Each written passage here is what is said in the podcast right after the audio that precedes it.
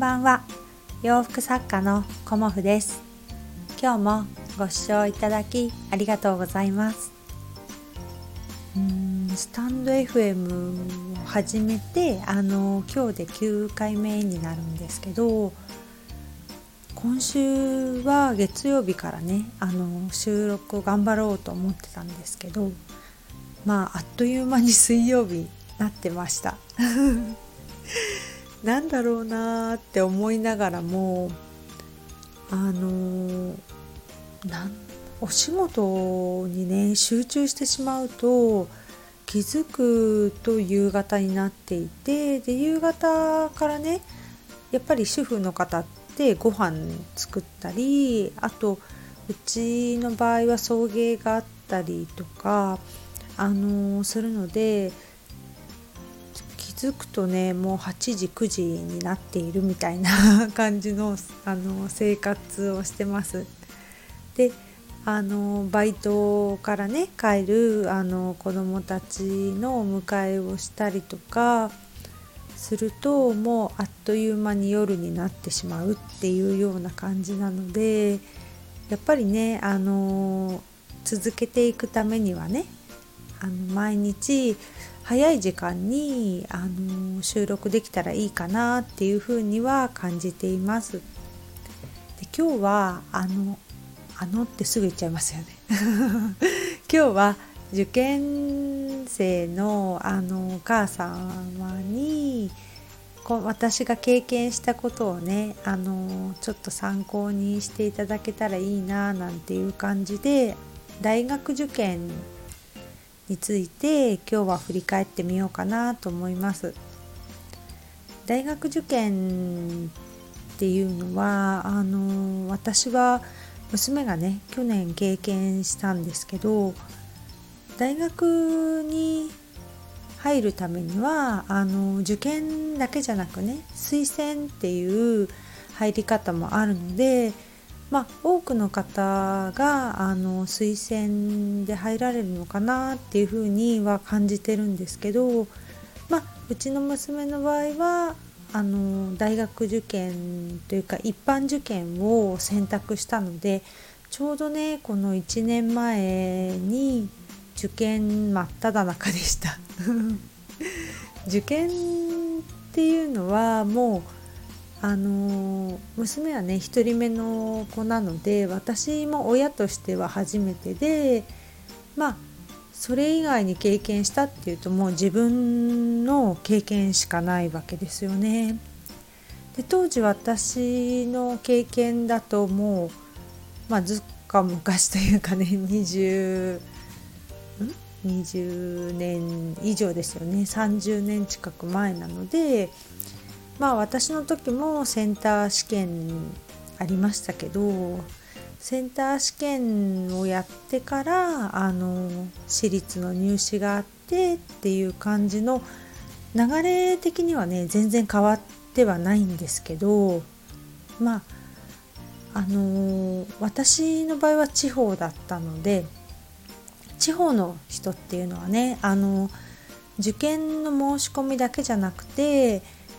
あのホテルの手配だとかあと新幹線私も新幹線で東京方面受験来たんですけど新幹線のチケットを取るとかそういうあの受験以外のことっていうのかなあの行くためのね手段ですよね。そういう手続きもあるのでとてもねあの私は一人で当時はインターネットとかなかったので旅行会社に行って予約をしてお金を払ってホテルの予約をして新幹線の切符を取ってっていうのをあの自分一人でやっていたんですけど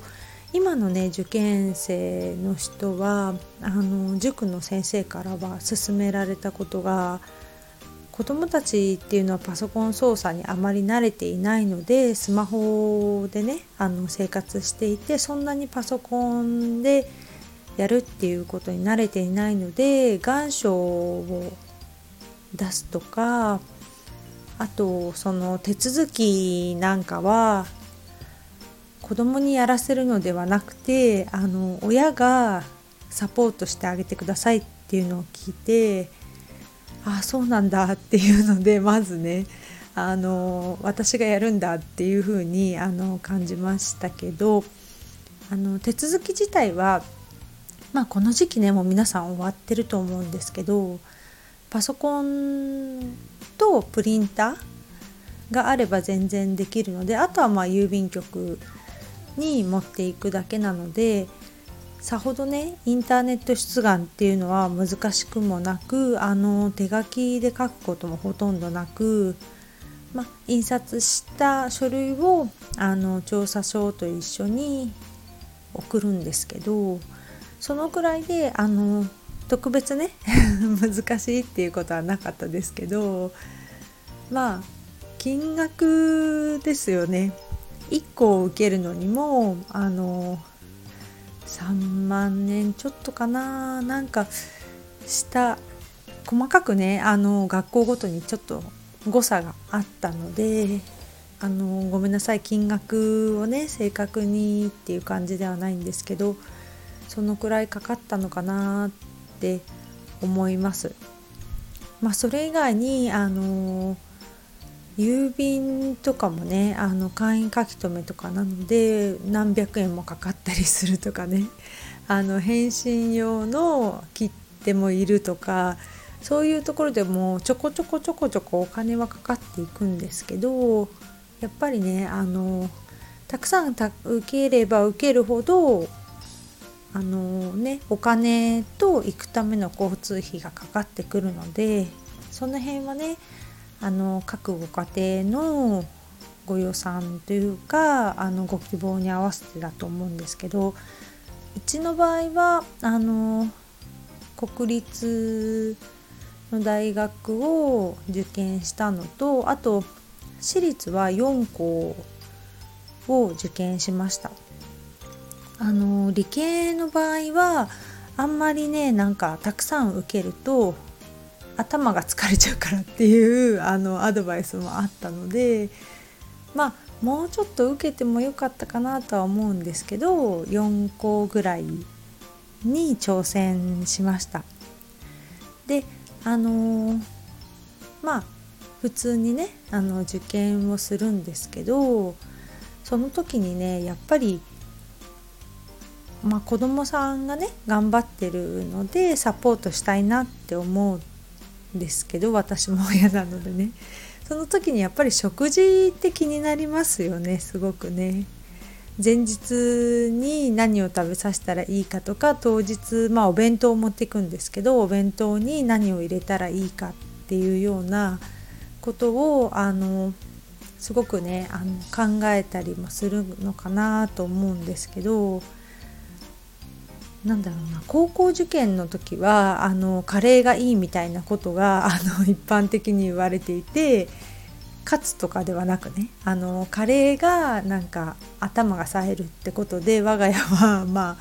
験担ぎもあってカレーにしたんですけど大学受験の場合って試験日がいっぱいあるので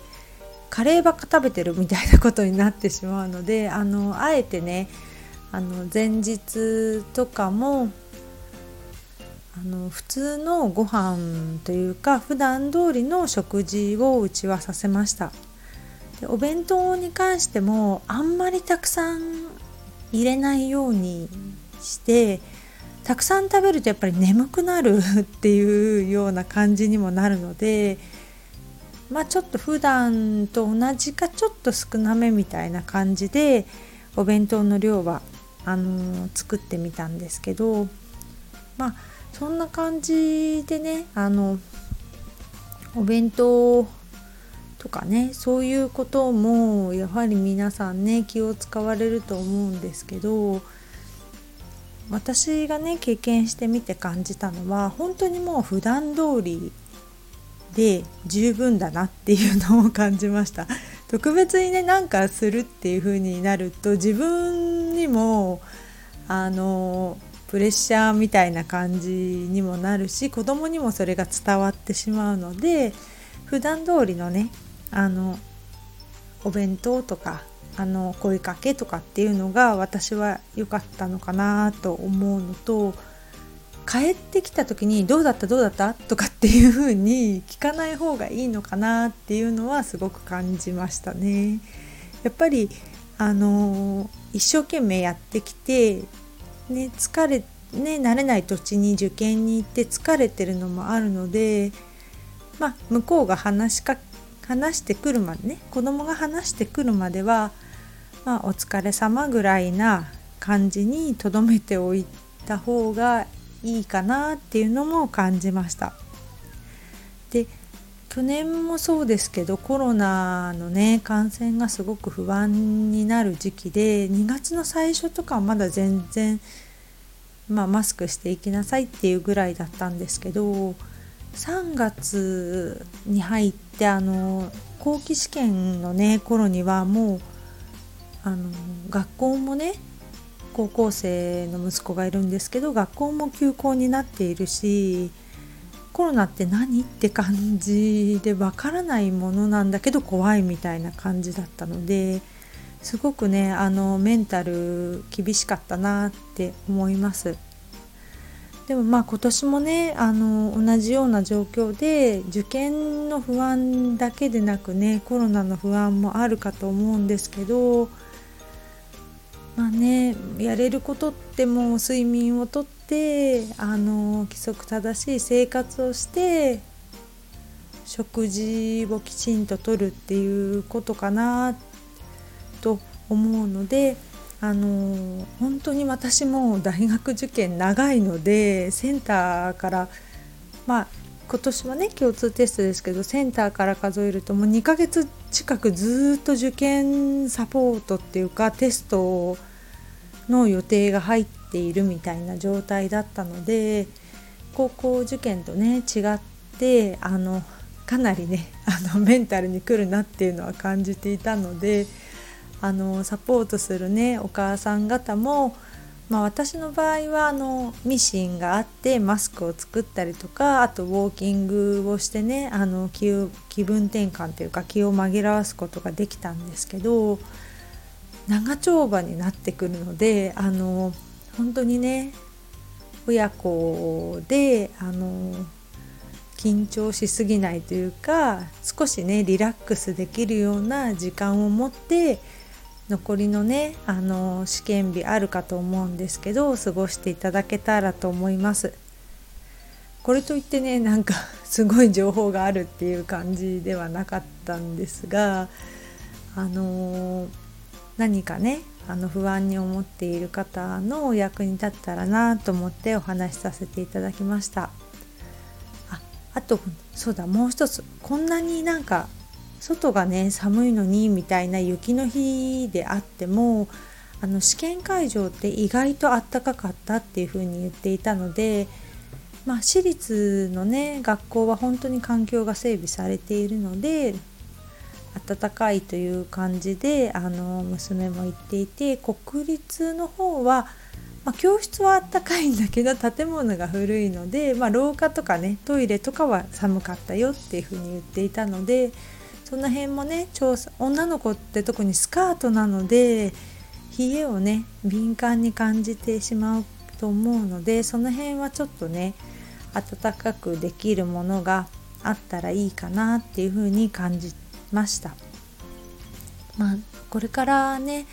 あのー、まだまだ続くと思いますので皆さんね大学受験 ね本当にもう自分のことじゃないとすごく心配だし不安だしみたいなもうそんな気持ちでさらにコロナだしみたいなのがあると思うんですけどあのねお家ではね少しでもリラックスできるような感じで過ごしていただいてあの全力でねあの試験に臨めるといいなと思いながら私も陰ながら今年の受験生の皆さんを応援させていただこうと思います。今日もご視聴いただきありがとうございました。洋服作家コモフ小森屋隆子でした。ありがとうございました。